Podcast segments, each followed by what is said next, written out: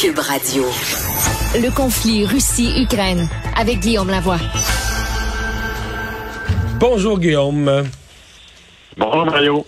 Alors, euh, le président Biden qui euh, s'est exprimé sur l'importance du conflit euh, en Ukraine. Oui, alors le président Biden, qui aime beaucoup écrire aux journaux, semble-t-il, parce que hier ou avant-hier, il a envoyé une lettre ouverte au Wall Street Journal pour parler de l'inflation et la stratégie de son administration. Là, c'est l'Ukraine. C'est intéressant, ça démontre encore, on en parle beaucoup à l'émission, de cette idée que tant à gauche qu'à droite, il commence à avoir des vagues d'opposition à cette espèce d'engagement américain financier très important aux côtés de l'Ukraine. Et c'était une manière pour le président américain de clarifier les objectifs, de dire ce que les États-Unis vont faire, mais surtout, et ça c'est intéressant, ce qu'ils ne vont pas faire. Et évidemment, quand le président américain écrit une lettre dans le New York Times, il parle pas juste aux lecteurs du New York Times, il parle aux Américains en général, il parle à ses alliés européens, puis aux Russes en même temps. Alors ça, c'est vraiment intéressant. D'abord, il met certaines choses au clair. Quel est l'objectif? L'objectif est que l'Ukraine soit indépendante et libre et qu'il n'y ait pas question d'avoir euh, une attaque euh, ou d'avoir une confrontation avec la Russie il n'est question que d'aider l'Ukraine à se défendre. La ligne est mince, mais elle veut quand même dire quelque chose. Et comment est-ce que ça va s'incarner? Ben, c'est essentiellement plus de tout ce qu'on faisait déjà. Plus d'armes, plus de sanctions. On va aider l'Europe dans sa transition énergétique. On va aider le monde dans la transition alimentaire, on pourrait dire ça comme ça, parce qu'il manque de céréales à travers la planète. Et on va en profiter pour élargir l'OTAN avec la Suède et la Finlande. Un espèce de résumé de ce qu'on faisait maintenant.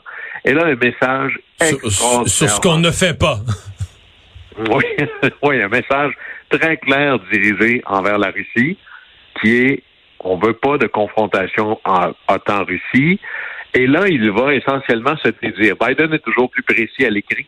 Mais on imagine que quand le président envoie une lettre ouverte, il y a quand même quelques personnes qui révisent la chose. oui. Ça doit être un processus assez, euh, assez délicat. Mais là, mot pour mot, ce n'est pas la volonté des États-Unis de renverser Vladimir Poutine. On n'est pas dans le changement de régime. On n'entre pas là-dedans. Par contre, si l'OTAN devait être attaqué par la Russie, ben là, il y aura des conséquences importantes, mais la Russie doit savoir que, un, l'Ukraine n'attaquera pas le territoire russe, et encore, on parlait de ces fameux missiles hier ou avant-hier très puissants, l'Ukraine les a obtenus en promettant de ne pas les envoyer du côté du territoire de la Russie. Bon, il pourrait toujours arriver des accidents, c'est ça, mais en promettant aussi qu'il n'y a pas de soldats de l'OTAN qui mettraient un orteil sur le territoire russe. Alors, on envoie des messages à la fois très fermes à tout le monde, puis en même temps, on dit, puis là, c'est là que c'est un peu particulier, on fera aucune pression, et c'est écrit comme ça, là, je, je ne ferai aucune pression publique ou privée à l'Ukraine pour qu'ils échangent du territoire en échange de la paix. là, on vient de complètement assurer que la thèse de Kissinger, l'ancien secrétaire d'État qui, vient de dire bizarrement dans un discours très public que l'Ukraine devrait libérer du territoire, donner ça à la Russie pour avoir la paix. Et beaucoup de gens se disaient, j'attachais avec le gars des vues. Est-ce que la Maison-Blanche aurait demandé à Kissinger de dire ça pour un peu tester l'eau, un ballon d'essai? Là, le président dit non, on fera pas ça. Rien à propos de l'Ukraine va se décider sans l'Ukraine. Ceci étant, si demain matin on arrête de livrer des armes à l'Ukraine, c'est pas mal la fin. Puis, il finit sa lettre de manière assez. Là, on tombe dans presque de l'émotif rationnel, c'est-à-dire les États-Unis là, nous là, je dois faire appel à des sentiments nobles. L'attaque de les, les, les attaques russes en Ukraine sont d'une série de dévastation, d'horreur. Et nous, ben, on va aller aider le plus faible. Je sais que vous êtes inquiet à propos de l'arme nucléaire. Je pense pas que ça va arriver. Il le dit comme ça. Mais si jamais ça arrivait, il y aurait des conséquences extraordinairement sévères. Puis là, il rappelle à la fin que, et ça se traduit pas vraiment en français, mais en gros que la liberté, c'est pas gratis. Freedom, c'est pas free. Alors, à un moment donné, tu dois mettre la main dans tes poches aussi profond que tes principes. Alors, c'est un peu ça la lettre de Joe Biden aujourd'hui. On va voir comment la suite va s'orienter par rapport à ça. Tente de, confronter une éventuelle fatigue de la population américaine à toute, cette, aide-là, alors que l'inflation euh, l'inflation les frappe. Euh, Guillaume, un mot sur euh, ben, les sanctions de l'Union européenne.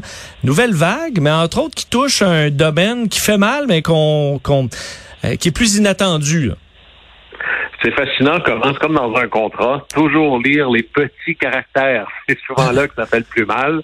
Et dans la dernière vague de sanctions de l'Union européenne, celle avec le fameux embargo sur 90% des achats de pétrole de l'Union européenne, en passant, là, ça, ça, ça coûte à Vladimir Poutine 10 milliards de dollars par mois de moins qui rentrent plus dans le compte. Là. Alors, c'est pas euh, exactement rien. Puis on se dit, oui, mais il pourrait vendre son pétrole ailleurs. Bon, d'abord, c'est pas si simple que ça. Il n'y a pas l'infra pour la livrer. Mais s'il veut l'envoyer un bateau, il va avoir un problème parce que l'Union européenne a dit il n'y a plus de compagnies d'assurance européennes qui ont le droit d'assurer des, euh, des pétroliers pour transporter du pétrole russe. Et là, ça, ça vient compliquer énormément la capacité de livrer du pétrole parce que, évidemment, tu dois assurer théoriquement le bateau, tu dois assurer le personnel, il pourrait y avoir des erreurs de navigation. Pensez, par exemple, vous savez, le pétrolier qui s'était stationné au 45, ou le cargo qui s'était stationné au 45 dans le canal de Suez, ça a coûté des milliards à l'économie mondiale, cette affaire-là. Alors, il y a des poursuites qui vont avoir lieu. Si jamais il y avait un déversement, qui qui paye pour la cargaison? Tu fais assurer toutes ces affaires-là. Et là, le, l'enjeu ici, c'est que les compagnies d'assurance qui font ça, assurer du trafic maritime, sont presque toutes européennes. On a vraiment sorti un copier-coller des manœuvres de la Première Guerre mondiale ou est-ce que les compagnies d'assurance et les compagnies qui organisaient le transport euh, international étaient britanniques? Puis les Britanniques ont dit, ben moi, je t'assure plus. Organise-toi avec tes troubles. Et là, si moi, je dois livrer ton pétrole russe sans assurance, ben, évidemment, mon coût du risque augmente énormément. Si ça me coûte beaucoup, plus cher pour faire ça, ben il va falloir que tu me fasses un crédit sur ton pétrole. C'est pas vrai que je vais le payer le même prix parce que mon prix de transport a augmenté. Alors, ça, ça complique la livraison des choses pour Vladimir Poutine, puis en plus, il peut plus le vendre aussi cher qu'avant. Mais dans tout ça, ce qui est fascinant, c'est de comprendre combien des petites choses, un peu comme l'huile dans un moteur, peut faire que tout fonctionne ou rien ne fonctionne. Pensez, par exemple, si vous avez fait des projets de construction là, dans vos maisons, si je vous dis tout va très bien, mais le plâtrier ira pas. Ou savez-vous quoi, finalement, l'électricien va être en retard. Ben là, c'est juste un corps de métier, mais je viens de faire déraper tout votre projet de chantier ou à peu près au complet. Alors ça, ça va avoir des impacts importants, mais là, préparez-vous parce que s'il sort encore moins de pétrole de Russie qu'avant, qu'est-ce qui va arriver au prix du pétrole ailleurs? Ben, vous avez une bonne idée. Alors peut-être que euh, on devrait s'habituer à des hausses de taux là, parce que l'inflation, c'est peut-être pas demain la veille que c'est terminé. Et d'ailleurs, euh, ben là, le, prix du pétrole qui est à la hausse, qui avait connu une une hausse vertigineuse. Je parle du baril là, au début de la, du conflit en Ukraine. Ensuite, il avait rebaissé un peu, était revenu vers les 100, 105 dollars. Là, depuis ce temps-là, il remonte tout le temps, tout le temps, lentement, mais sûrement. Et là, on se demande quel rôle va jouer euh, l'OPEC euh, là-dedans. Oui, alors l'OPEC, ça, c'est un cartel légal, pour le dire gentiment. C'est des pays producteurs de pétrole, pas tous, mais qui se sont mis ensemble. Il y en a 13 Alors, la majorité sont au Moyen-Orient, le classique, Iran, Irak, Arabie Saoudite, le Koweït, des pays en Afrique, l'Algérie par exemple, le Nigeria, euh, qui sont des l'Angola, qui sont des gros producteurs de pétrole, puis un en Amérique, qui est le Venezuela. Et eux, normalement, ce qu'ils font, c'est qu'ils s'assoient autour d'une table puis essaient de trouver, euh, je dirais, le point d'équilibre entre on voudrait pas en produire trop, pour avoir le prix le plus élevé possible, mais il faudra en produire juste assez pour que le client soit capable de tolérer notre prix. Et là, il joue là-dedans, toujours. Il ne faudrait pas que, par exemple, l'oncle Sam finisse par trouver que ça coûte trop cher et se mette à ouvrir des nouveaux puits ou nous envoyer l'armée. Alors, on est vraiment là, comment on fait pour prendre le client en otage là-dedans? Et comme une fois qu'ils ont déterminé combien de barils jour il devrait y avoir sur la planète, ben là, ils se partagent euh, la tarte en disant, bon, ben OK, toi, l'Arabie saoudite, tu vas faire tant de millions de barils jours par, euh, de ton côté, le Venezuela, tant. Puis là, tout le monde essaie de respecter ses quotas. Mais la Russie fait partie du club parce qu'il y a les 13 pays membres, plus 10 pays invités. la Russie, c'est quand même pas rien. C'est le troisième producteur de pétrole au monde. Mais là, comme la Russie est plus capable de vendre son pétrole en Europe, comme on pense que ça va complètement bouleverser la chaîne de production de pétrole en Russie, ben là, il va y avoir moins de barils de pétrole de produits sur la planète à tous les jours. Puis là, les autres pays se disent, ben on s'était mis d'accord, disons que Donc, pour faire ça simple, on produit 100 barils de pétrole. Puis là, comme la Russie était là, moi, l'Arabie saoudite, j'en fais 28. Euh, ouais, mais là, si la Russie en fait plus, on en fait plus 100 au total, donc moi, mon quota devrait être plus élevé.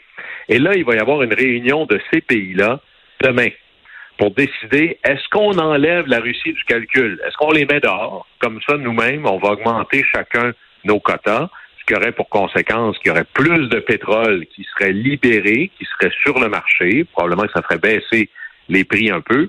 Et pour tous ceux qui consomment du pétrole, trouveraient ça une idée incroyablement intéressante. Oui. Ça, ça va. Mais la grande question, c'est que c'est très tentant, mais si on met la Russie dehors, parce que là, ils sont coincés avec leurs problèmes. Si dans deux, trois ans, la Russie est recapable d'exporter son pétrole, ils vont-tu accepter de jouer dans le club? Parce que là, tout le monde pourrait se dire, ben moi, je vais en produire le plus possible, puis même si le baril baisse un peu, je ferai plus d'argent. Alors là, la grande question, c'est est-ce que je mets le troisième producteur de pétrole dehors du club de ceux qui veulent organiser la production mondiale? Juste le fait que cette question-là existe en dit déjà beaucoup sur l'affaiblissement du rapport de force de la Russie sur la scène internationale, mais on peut imaginer qu'il doit y avoir pas mal de diplomatie, de corridors pour que ça arrive le plus vite possible, parce que ça permettrait à tous les pays producteurs dont on vient de parler d'augmenter leur production, puis probablement de donner un peu d'oxygène dans le mélange. Guillaume, merci, à demain. Au revoir.